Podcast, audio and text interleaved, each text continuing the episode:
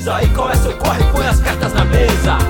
Fala galera do Corre que Chega! Estamos aqui com o nosso quadro tão esperado, com o nosso convidado que já faz parte dessa equipe, nosso amigo, nosso parceiro, Anderson Caiado. Corre, corre, corre que chega. Fala galera, beleza? Vamos que vamos trazer bastante conteúdo aí, né, pro pessoal, é, principalmente com relação ao preparo mental dos nossos atletas, né? E é isso aí, o Anderson, pra quem não sabe, o Anderson é psicólogo esportivo, é isso aí, Anderson? É isso mesmo. Estamos lançando esse primeiro episódio de Mente, seu corpo sente? E aí, Anderson? Como sente, É né? isso aí mesmo? Sente, sente muito, né? Então hoje a gente sabe que para um atleta, independentemente se ele é amador, iniciante ou profissional, a gente sabe que a mentalidade do atleta hoje tem um peso muito grande.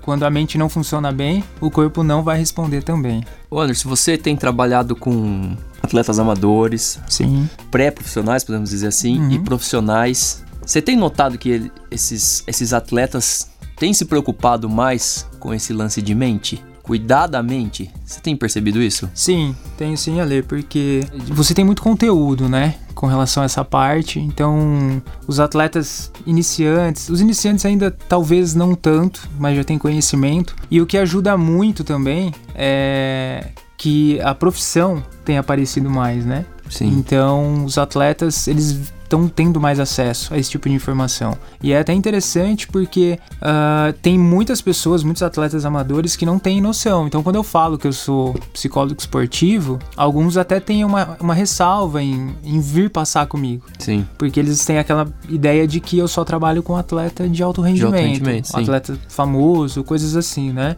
E não, na realidade é muito legal trabalhar com atleta amador, atleta que tá começando, né? Os amadores que têm bons resultados, os amadores que buscam alguns objetivos, né? Na, na competição e na, nos treinos também. Sim.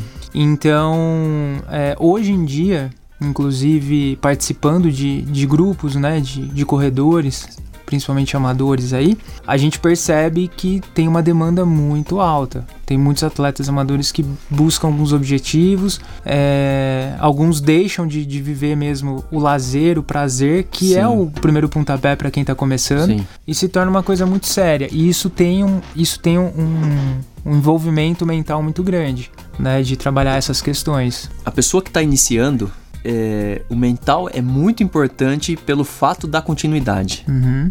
Porque eu percebo que muitas pessoas começam com uma intensidade lá em cima, mas se esquecem da constância. Seria Uhum. isso? Cara, tem vários perfis, né? Sim. Várias demandas diferentes. É, tem, se a gente parar pra pensar no iniciante, ah, é entender o porquê que ele tá começando. Sim. né? Então, às vezes no começo é difícil ah, o atleta ele ter esse, essa dimensão de outros profissionais. Então, ele só quer saber de fazer, Sim. né? Então, ah, é mais difícil no começo.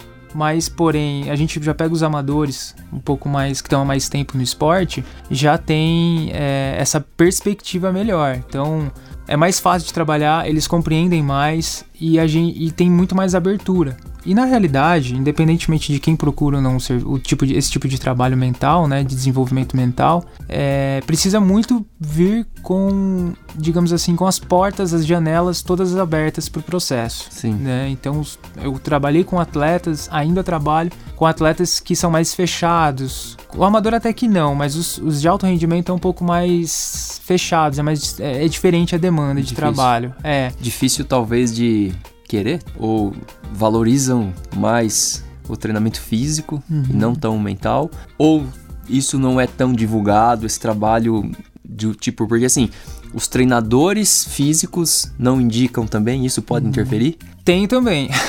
tá vendo? É, é bem amplo, muita né? coisa, É né? muita coisa. Hoje já é mais aceito, né? Então... ou desculpa também por vergonha Também, também. tipo não também. não preciso disso não tô Ah, não tô louco. não tô louco É, seria algo desse sim, tipo tem também, né? Hoje é muito mais aceito. E a gente vem com uma quebra de paradigma todos os dias. Então, é até, é até engraçado quando eu comento pro atleta ou para quem tá envolvido com esse atleta que meu trabalho não fica no consultório, né? Eu vou no treino, vou na competição. sim É, e as pessoas às vezes ficam assim, nossa, mas você vai? Como que é isso, né? Como que é estar lá de fato? É, então as pessoas realmente é, tomam um certo choque, porque qual, qual que é a visão que as pessoas têm do psicólogo, da psicóloga. Aquela coisa clínica, sofazinho e tal, né? eu Div- sento, estico minha perna. Entendeu?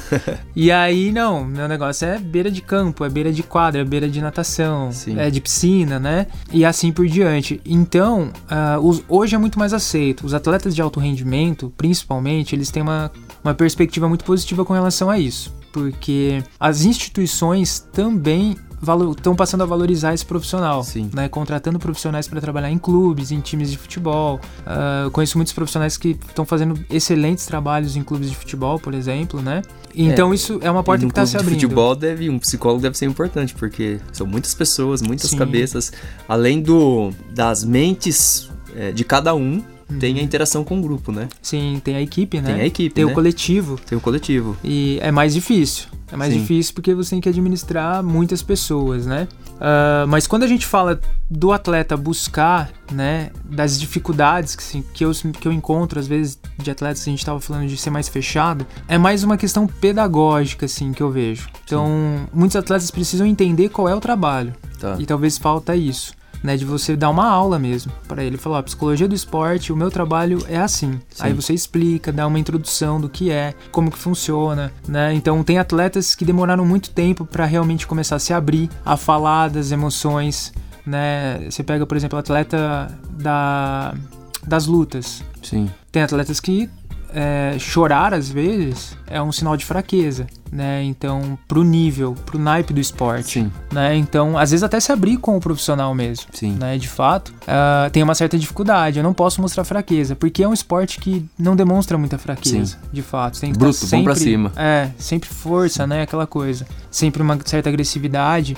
Então é mais difícil. Aí você tem que ir quebrando esse paradigma e você tem que construir um elo com esse profissional, com esse atleta, para que ele vá se sentindo cada vez mais à vontade e entenda de fato o quanto seu trabalho é importante para que ele confie melhore. também no, no psicólogo, no profissional mental. Confie de fato mesmo. Nós estamos começando hoje, esse é o nosso primeiro episódio. É, são muitos temas. Inclusive, você que está nos ouvindo agora, tem alguma dúvida, tem alguma sugestão, passou por alguma dificuldade, como diz nosso parceiro Vagnão, cara, eu sempre falo isso, Instagram, mande uma mensagem pra gente, que isso pode virar uma pauta da nossa conversa aqui e certeza. pode te ajudar e ajudar muitas pessoas Com certeza. né? Então é isso, gente. Esse vai ser o Mente, o seu corpo sente. Uhum. Aqui comigo, Ale Gaban, com o Anderson Caiado. Fiquem com a gente e corre que chega! Diz aí qual é seu corre, põe as cartas na mesa.